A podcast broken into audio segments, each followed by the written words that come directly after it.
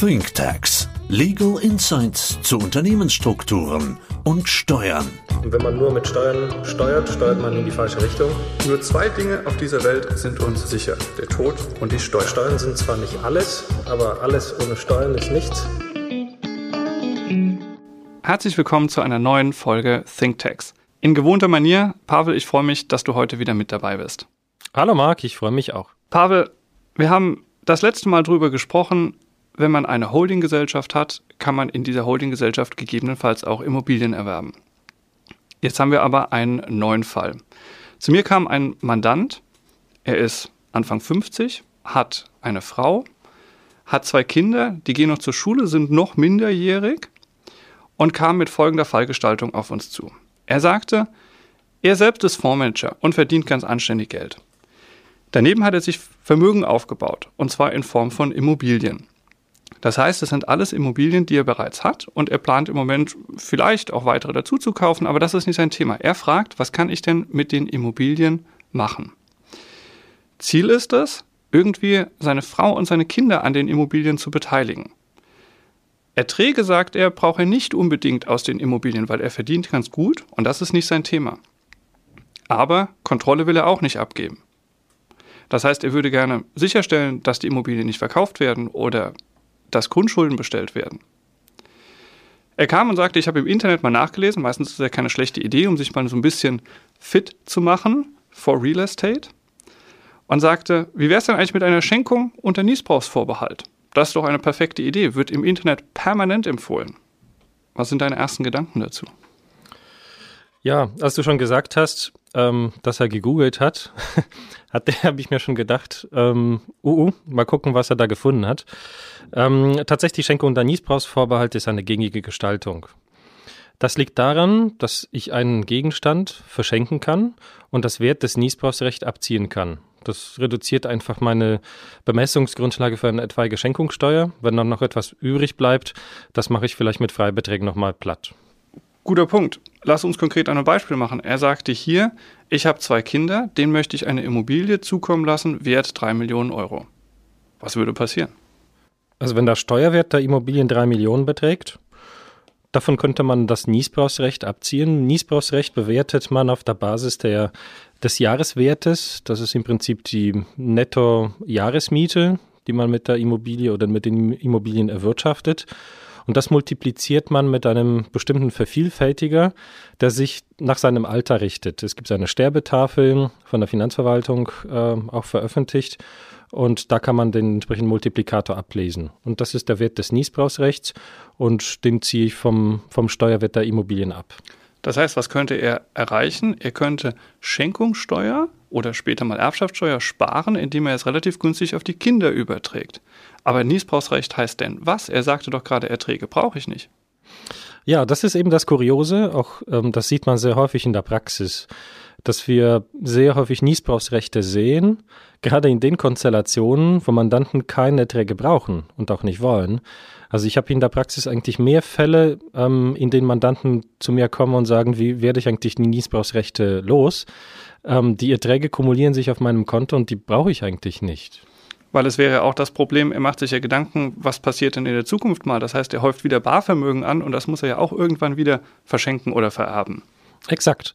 Also jetzt, ähm, jetzt in, in dem Jahr der Schenkung zieht er das Niesbrauchsrecht zwar ab, aber die Reduzierung erfolgt am Anfang der Skala der Steuersätze.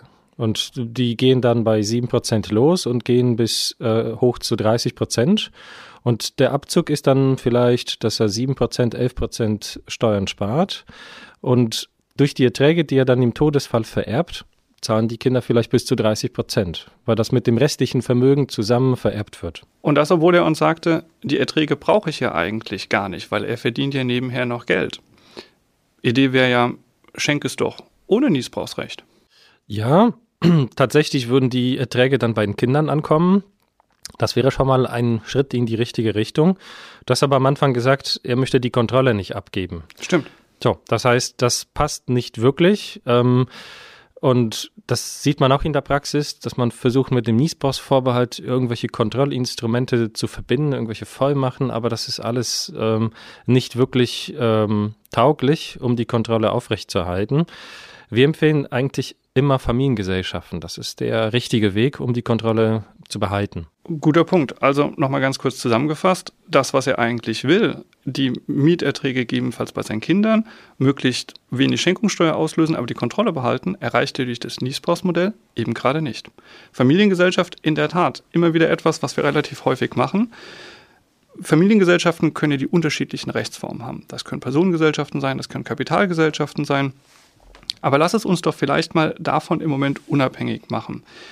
Das letzte Mal hatten wir über Immobilien GmbHs gesprochen, aber da ging es darum, neue Immobilien zu erwerben. Dass dort Grunderwerbsteuer ausgelöst wird, vollkommen klar. Nur hier haben wir Bestandsimmobilien. Dort sollten wir sicherlich aufpassen, dass wir nicht dort auch Grunderwerbsteuer durch Gestaltungsvarianten auslösen. Das ist richtig. Wenn wir Bestandsimmobilien auf eine GmbH übertragen, entsteht definitiv Grunderwerbsteuer. Das kann sich unter Umständen trotzdem rechnen, wenn die laufende Besteuerung diesen Nachteil der Grunderwerbsteuer kompensieren kann. Aber an sich, wenn wir jetzt an deinen Fall denken, würde ich eher in Richtung einer KG überlegen. Eine Einlage eines Grundstücks in eine KG, an der der äh, Eigentümer des Grundstücks vermögensmäßig zu 100 Prozent beteiligt ist, äh, verändert natürlich wirtschaftlich nichts und ist auch grunderwerbsteuerlich äh, befreit. Super, aber das wäre doch die Idee eigentlich, zu sagen, wir gründen eine Familiengesellschaft in Form einer Kommanditgesellschaft. Die machen wir vermögensverwaltend. Dort packen wir das Grundstück rein. Wir haben zwar die Notarkosten, klar, weil wir ein Grundstück übertragen auf eine KG, da kommen wir nicht drum rum, aber wir haben keine Grunderwerbsteuer, die ja 5, 6 Prozent, je nachdem, in welchem Bundesland man ist, durchaus signifikant zu Buche schlagen kann. Dann wären an dieser Kommanditgesellschaft, es denn einfach technisch ablaufen? Wer beteiligt? Derjenige, der bislang das Grundstück hatte. Also zum Beispiel entweder er oder wenn er es mit seiner Frau zusammen hatte, Papa und Mama zusammen an einer KG beteiligt. Ja, das würde gehen. Also zumindest nach dem Gesellschaftsrecht ist es erforderlich, wenn man eine Personengesellschaft gründen will, dass man zwei Personen hat. Bei einer GmbH und Co. KG ist das, sind das die GmbH und ein Kommanditist. Bei einer reinen KG ohne GmbH braucht man zwei natürliche Personen. Also so wie du gesagt hast, Vater und Mutter kämen auf jeden Fall in Frage. Okay, das heißt, die beiden haben zusammen eine Kommanditgesellschaft, bringen das Grundstück ein. Jetzt müssen wir irgendwie die Kinder beteiligen. Stichwort Minderjährigkeit. Wie läuft das denn eigentlich ab? Ja, das ist, klingt irgendwie nach einem komplizierten Vorgehen. Ähm, in der Praxis ist das aber gar nicht komplex. Also natürlich muss das Familiengericht gefragt werden. Also das ist ein zweistufiges Verfahren. Im ersten Schritt können die Eltern ihre Kinder nicht vertreten, ähm, weil sie auch einen Schenkungsvertrag abschließen. Das heißt, sie würden auf zwei Seiten desselben Vertrages stehen. Und wenn sie zwei Hüte haben, sagt der Staat, ja gut, da braucht man auf jeden Fall Kontrolle, da braucht man einen dritten und das ist der Ergänzungspfleger. Und den kann man selber vorschlagen und dann vielleicht einen Monat später wird er vom Familiengericht bestellt. Und das kann Onkel sein, Paten der Kinder und wer auch immer. Also durchaus eine Vertrauensperson, auch nahe zur Familie. Es darf nur nicht der Schenker selbst sein, weil ich nicht mit mir selbst Verträge abschließen darf. Ja, korrekt. Und die zweite Stufe, das ist die familiengerichtliche Genehmigung. Und das klingt auch nach einem sehr komplizierten Verfahren, aber im Prinzip sind das zwei Seiten ähm, wo man den Sachverhalt einfach beschreibt. Und ich hatte noch keinen Fall, in dem die Genehmigung verweigert worden wäre. Und wir haben laufend äh, ganz viele solche Verfahren. Also insofern ist das eigentlich eine Formalie. Ähm, der einzige Nachteil ist einfach nur die Zeit. Also gerade in der Corona-Zeit dauert es vielleicht dann drei Monate, bis ich wirklich beide Verfahren dann äh, komplett abgeschlossen habe. Okay, das heißt, etwas Zeit muss man einplanen, aber man macht das vielleicht sowieso nicht von heute auf morgen, bekommt es aber im Ergebnis hin und es klingt, als hättest du das schon ein, zwei Mal gemacht. Ein wenig mehr. Bleiben wir einfach nochmal bei unserem Beispiel. Wenn wir einen Wert von drei Millionen haben und bei dem Grundstück und legen das Grundstück in die KG ein, dann hat auch die KG einen Wert von drei Millionen. Du hast vorhin was von Freibeträgen gesagt. Wie würde man es denn jetzt gestalten, wenn man sagt, wir schauen uns einfach mal Zeitraum über die nächsten 20 Jahre an? Wir haben zwei Kinder, die sind jetzt noch minderjährig und wir versuchen sukzessive Anteile an der KG, denn das ist ja das, was ich jetzt mache, auf die Kinder zu übertragen. Ich übertrage also nicht das Grundstück in einem, sondern ich übertrage sukzessive Kommanditanteile auf die Kinder. Wie würde es denn ablaufen?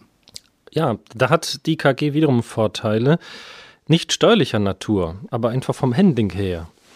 Ich kann in der KG alle möglichen Assets haben. Wir haben jetzt über Immobilien gesprochen, aber auch die haben einen, vielleicht erwirtschaften einen Überschuss pro Jahr und den kann ich auch in Wertpapiere oder in sonstige Assets ähm, anlegen. Und dann habe ich so sozusagen einen geschlossenen Fonds, der dann einfach alle zehn Jahre vom Vater an die Kinder geschenkt werden kann. Also jetzt, ähm, jetzt in dem Jahr ähm, kann man zweimal 400.000 nutzen.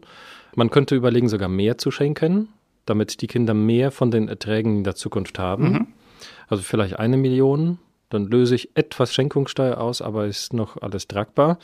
Und dann in zehn Jahren und einem Tag schenke ich nochmal eine Million. Mhm. Da habe ich schon mal zwei Millionen komplett schenk oder mit beinahe äh, mit einer sehr geringen Schenkungssteuerbelastung auf die nächste Generation übertragen. Super, das heißt, er kann alle zehn Jahre den Schenkungsfreibetrag von 800.000 ausnutzen oder etwas darüber gehen, dann muss er eine geringe Steuer zahlen. Das heißt, in 20 Jahren hat er ja schon mehr als zwei Drittel von dem gesamten Wert des Grundstücks über die KG übertragen. Aber jetzt sind wir mal ehrlich, das hätten wir auch anders hinbekommen können, ohne dass wir eine KG machen. Man hätte ja auch eine GBR machen können. Das hört man ganz häufig. Eine Grundstücks-GBR mit den Kindern hätte ja genauso funktioniert. Ja, der Unterschied ist ähm, zumindest rechtlich gesehen nicht so wahnsinnig groß zwischen einer BGB-Gesellschaft und einer KG. Mm, bei der KG also, werden alle Gesellschafter ins Handelsregister eingetragen. Da verliert man etwas Vertraulichkeit. Gleichzeitig bekommt man das äh, besser hin, dass wir das, dem Familiengericht das erläutern. Bei der BGB-Gesellschaft haben wir eine Außenhaftung. Ah, stimmt. Und wo würde das Familiengericht da zucken? Ja, das ist natürlich, das führt wirklich zu sehr kuriosen Gesprächen auch mit dem Familiengericht. Wenn wir jetzt das Haus, jetzt keine Wohnungen, sondern ein ganzes vermietetes Haus verschenken, dann gibt es sogar Stimmen, die sagen, ich brauche dafür keine familiengerichtliche Genehmigung, ähm, sogar vielleicht unter Umständen keinen Ergänzungspfleger, weil das für die Kinder komplett vorteilhaft ist. Da gibt es keine rechtlichen Nachteile.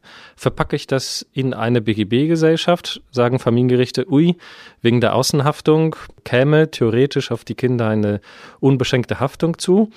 Und deswegen verweigern sie die familiengerichtliche Genehmigung. Deswegen ist es besser, wenn man mit einer KG arbeitet, dann ist dieser Schritt zumindest oder diese Diskussion weg, wenn die Kinder Kommanditisten sind und von vornherein nicht äh, haften. Verstanden. Also in dem Moment, wo ich die Haftung beschränken kann für die Kinder, habe ich aufgrund der Minderjährigkeit nicht so viele Themen mit dem Familiengericht und komme leichter durch, wenn ich eine beschränkte Haftung habe, zum Beispiel in der Form eines Kommanditisten bei einer KG. Jetzt sagte er noch, ich will aber die Kontrolle haben wir schenken ja gerade massiv Anteile an die Kinder.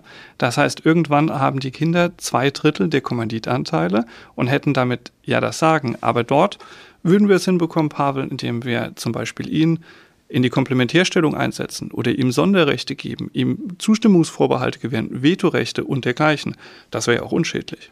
Ja, steuerlich absolut. Ähm, die KG ist rein vermögensverwaltend tätig. Wir brauchen die Mitunternehmerstellung der Kinder nicht. Also hätten wir zum Was Beispiel, eine, wenn wir zum Beispiel eine operativ tätige GmbH und Co. KG hätten, dann müssen die Beschenkten, damit sie die Befreiung äh, für Familienunternehmen in Anspruch nehmen können, müssen sie zwingend Mitunternehmer werden. Mitunternehmer heißt, dass sie nicht nur das Risiko tragen und auch an den Chancen beteiligt sind, sondern dass sie auch in einem ausreichenden Umfang Initiative, Mitunternehmerinitiative entfalten können. Okay. Wenn man sie dann komplett entmachtet, dann sind sie nur Kapitalanleger, dann haben sie noch weniger Rechte als die Kommanditisten nach Gesetz und dann bekommt man die Befreiung für Familienunternehmen nicht. Verstehe. Also wenn ich die Zustimmungsvorbehalte und Vetorechte so weit gestalte, dass ich sage, selbst wenn ihr Bleistifte kaufen wollt, müsst ihr mich fragen, bin ich kein Mitunternehmer mehr. Nur wie man diese ganzen Zustimmungsrechte gestalten kann, wie das Innenleben einer solchen KG funktioniert, das würde hier vielleicht zu weit führen. Vielleicht sprechen wir da einfach separat nochmal drüber. Fakt ist doch eins. Wenn er die Form einer KG wählt, erreicht er im Prinzip genau seine Ziele. Erstens, er bekommt das Grundstück grunderwerbsteuerfrei in die KG. Zweitens, die Erträge landen bei den Kindern, er kann sukzessive die Schenkungen vornehmen und drittens, er kann die Kontrolle behalten. Das heißt, das ist eigentlich das, Wahl, das Mittel der Wahl, um hier zu sagen, er erreicht genau das, was er letztendlich haben wollte. Und du sagtest, familienrechtliche Genehmigung etc., Zeitaufwand, Doing-Thema, aber bekommen wir schon hin. Das ist doch eigentlich etwas, mit dem wir heute gut Schluss machen können, zum Mandanten zurückgehen können und sagen, wir haben eine Idee, wir haben eine Lösung, wie es funktioniert. Lass uns in der nächsten Folge gerne über die Inhalte sprechen, wie man so eine Familiengesellschaft mit Innenleben füllt. Absolut, das ist auch ein sehr spannendes Thema, weil das gerade die Mandanten auch in der Praxis sehr bewegt. Was darf ich eigentlich oder wie weit darf ich denn gehen? Darf ich im Namen der KG wirklich alles machen? Darf ich alles umschichten, verkaufen? Muss ich nie meine Kinder fragen? Also auf jeden Fall in der nächsten Folge. Spannend, ich freue mich drauf. Herzlichen Dank, Pavel. Vielen Dank.